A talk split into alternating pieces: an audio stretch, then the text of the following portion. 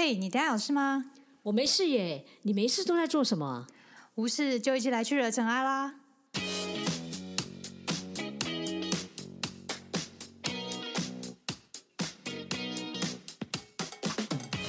我是 Doren，我是 Sandy，欢迎来到无事惹尘埃。大家好，我是 Doren。今天我要来介绍一集最近非常红的韩剧，叫做《非常律师与鹦鹉》。为什么会想要看这部片呢？因为我身边不同产业的朋友啊，在警界工作的啊，公务员啊，或者是老师啊，做各种行业的啊，都有人在推荐我看这部片，所以我决定去看了。果真是非常值得推荐给大家。就先来从它数据来反映为什么它很红吧。它在结局当中呢，进榜 Netflix 全球收视冠军，全球哦，同时获得了三亿多观看的时数，然后蝉联多周话题性的第一名。它主要的剧情呢，就是描述一位天才头脑，但是患有自闭症类群的语音鱼，语音鱼。啊，这样念也真的不太容易。通过解决各种案件啊，成为一名真正的律师，在大型律师事务所的一个生存的故事。他的剧本呢，没有过度夸饰或是穿凿附会，只是偶尔会跑出一堆鱼的思考、想象的可爱的画面。而且他仔细推敲且真诚的取材，在令人一些严肃的议题当中，和具有娱乐效果间呢，取得平衡。他其实，在剧本一开始遇到了一些困难。第一个，他是要塑造一个很奇怪，但是却能和一般人有共通性的角角色，其实是蛮难的。而且，自闭症类群啊，不单只是令人关注的题材，他还要传达一些想要传达的内容，而且不能传达错误，不然不仅无法帮助到大家认识自闭症啊，其实反而带来反效果。所以，为了正确理解表现自闭症类群这样的状况，制作团队花了很多的时间进行资料的调查，而且他还问到了这方面的专家金炳健教授。起初呢，不太愿意担任自闭症相关资讯的顾问，除了主题很敏感啊，也担心具错误的描述可能会引发社会的反弹。而且又还得顾及患者家属的心情。剧中的主角可能也无法代表所有自闭症人士。不过他在看过剧本之后，金教授认为这个剧本呢，并非将自闭症当做话题性的消费，只是工具性的想要做一些流量的流量的一些像是新闻般炒热这样。其实编剧笔下的女主角是一个散发可爱的一个角色。在目前影视作品中是比较少见的形象，有助于强化社会对自闭症的认识和打破偏见，所以他就接受。就像之前的《我是遗物整理师》中，主角这可鲁呢，他其实患有亚斯伯格症，也是属于自闭症类群障碍的一种。他们的症状呢，语言发展迟缓、社交障碍，会有重复性的动作。还有难以和他人建立情感这些状态，这些问题都可能从患有自闭症的儿童身上发现。不过每个人的严重程度不一样，而且这些症状在成长过程中都可能随着时间、治疗变化而有不一样的发展。大家听到上面讲的那些症状，在部片中女主角也都有把它演出到位，我觉得这是她演技精湛的令人佩服的地方。再就是她剧中的特色啊，其实探讨到许多社会上的议题。嗯，从处理各式各样的案件中，可以看到大家在普遍的一种既定的思想之下，对于每个个案都有他们的既定的方向跟思考。但透过案件，律师们更细致的去找一些证据啊，或者是证人啊，更细致呈现它的原因。那探讨议题呢，包含身心疾病啊、LGBTQ 的议题啊、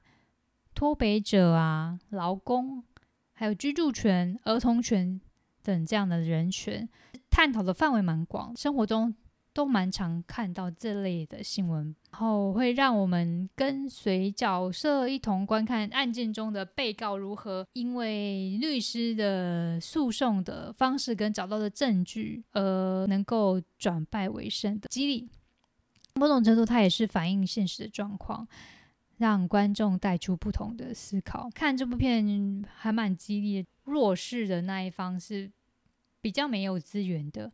但。主角能透过他的记忆力，还有他连接的方式，然后帮助到案主能够反败为胜，会令我非常开心。片中许多表面上看起来像是犯罪，但当事人的动机其实是可以作为量刑这样标准的一个状态。呃，为了帮助当事人呢，即使处于证据劣势，只要能从中找到关键点，就能够扭转局面。这是非常需要靠。律师的能力和当事人财力的，所以看完这部片也让我非常认同师傅曾经跟我说过的一句话，就是人间的法律只能依当时的社会做相对的标准判断，因为就连法官有他的好恶啊。片中有一集还蛮明显的，也想要表示法官的好恶会影响判决，就是有一个法官一上来就问检察官：“哎，你是哪里出生的？”然后那个检察官就赶快说：“哦，我是跟法官在附近的哦。”然后法官就：“哦，原来你是那边的人呐。”那律师这方也就是不想要落人后，然后就赶快搬出：“我家是住在哪里哪里，但是我爸爸是在法官您那边部门附近工作的谁谁谁。”然后就是攀关系的概念，因为法官有他的好恶啊，他一定会影响着判决。像美国前一阵子很有名的例子，堕胎权来说。妇女以前是不能堕胎的，后来又经过法律的判决是可以堕胎，但是今年经过大法官的阐释会议之后，又是不能堕胎。所以到底哪一个才是真正有罪，哪个是无罪，实在是很难说。随着时间或者是随着观念修改，很难说哪个是有罪，哪个是无罪。在佛法中会怎么看待呢？以佛法来说呢，因果才是真正的公平。但如果因果是真的公平，那为什么佛教又要我们慈悲呢？这样是不是很矛盾？大家会不会有这样的觉得奇怪的地方？其实，在说因果之前呢，我们要知道一切来自于缘起这样的概念。缘起是来自于人，因为心为主导这件事情是具有选择性的。因为在各种选择之中，为什么别人会选择这个，我会选择那个，他会选择另外一个？如果不从心为主导这样观念来分析，就会形成一种一人犯罪等于整个社会犯罪的观点。就比如说，小明毕业，有可能是考取大学，也有可能是要留学深造，有可能是创业，也有可能是去结婚。也有可能是去竞选民代，也有可能是参与救灾啊，但也有可能是去抢劫银行。就每一个选项，时常反映着这个人生命在那个阶段中的某种性格或是价值观。而这样的性格或价值观，当然难免来自于周遭环境影响，可是呢，也不可能没有。他这个人在生命旅途当中选择性的学习某一方面或熏陶某一方面的要素。如果以刚刚的一人犯罪等于整个社会犯罪的观点来说，这就很难解释为何类似家庭环境中长大、接受类似的教育啊、喝同样的水、吃同样的饭、受到同样的社会价值观熏陶的孩子，有的人会成为社会的贡献、社会的英雄，有的可能就成为杀人凶手。而且这样子观点其实也会动摇到司法的判决，因为责任如果归属在整个社会，那我们要如何对犯罪当事人可以刑罚呢？这也是为什么心理疾病会成为减刑的一种标准，因为认定当事人的心是无法自主的。总之呢，人在无限因缘的推展中呢，相对是有限的嘛。但只要是以心为主导的行为，就不会只是随风飘啊的一种被动状态。它其实存在着相对选择的自由。这种心为主导的方式，不尽然随物而转的相对选择的自由呢，就是缘起论不会落入命定论陷阱的一种重要的因素。我们来说说因果报应好了。想到这个，你们想到什么呢？觉得啊，个人做事个人当，它其实有一种深层的公道，但这只能说明公正原则中的一个报应性的公正，但这常常会形成让人觉得无法接受的一个业障论，更可能因此而远离去帮助他人啊这种慈悲心的仁爱原则。掉进了命定论的陷阱之中。其实单就因果论与护身观来说，他们其实不会矛盾的，而且是紧密相连的。护身就是指保护生命这样的观念，广义来说就是指佛教的慈悲观。可以说，佛法中的护身伦理精神呢，正是因为缘起论中推导出来的必然结果哦。这种同体大悲的情怀是另一种分配性的公正。佛教的因果论啊，必须将分配性的公正加入考量，因为如果是僵化的单线思考因果律，反而容易让人招致很多苦难，并且合理化罪恶与苦难的正当性，让社会的不合理的一种现象，像是贫富差距很大啊，然后男尊女卑，或者是弱肉强食这些。如同本次剧中常常出现想表达的那些社会议题啊，都会被合理化，然后失去社会一种改革的动力。因缘合合而生，因缘离散而灭，发展出来的呢是一种弹性的因果观。佛教讲的因果，主要是让我们把握每一个当下，努力的行善，以注入善因的方式改变既有因果网络。期望呢，现在或未来都能够离苦得乐，或是得到最终的涅槃。有的人会去帮助他人啊，是能够尽自己所能的面对苦难去做救援啊，甚至也不怕别人的耳语啊，或者是舆论啊。像是有时候要做善事啊，保持公正啊，难免会挡人财路啊，就会收到一些黑函啊，或者是电话骚扰这些。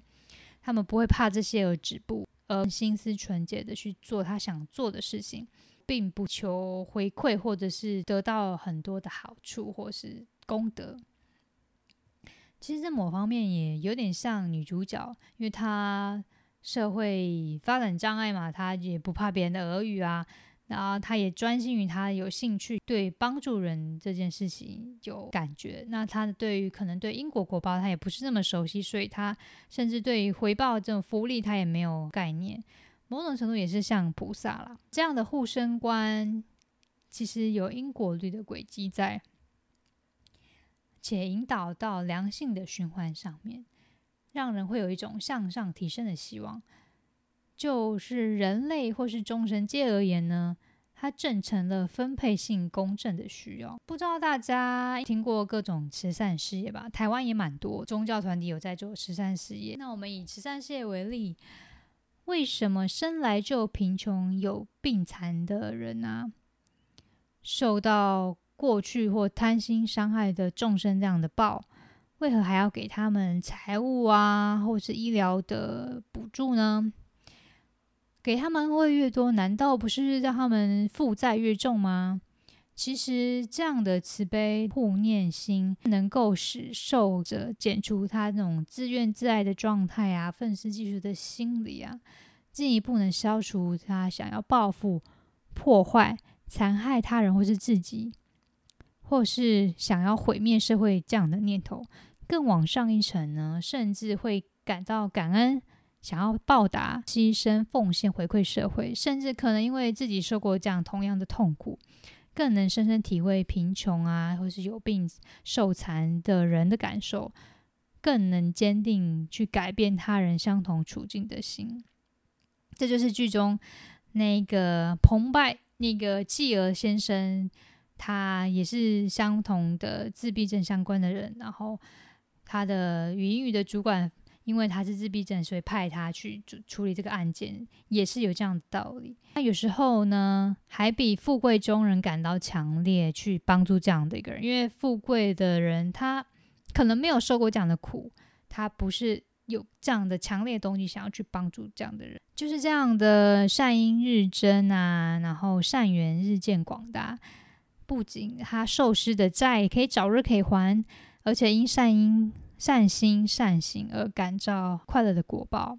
不仅是因为个人因果，整个社会、整个世间的因果网络啊，就是共业与共业所感的周遭环境，也同样可以在互生努力当中产生良性的循环，加以慢慢的改善，创造出更为理想的自然景观和人文景致，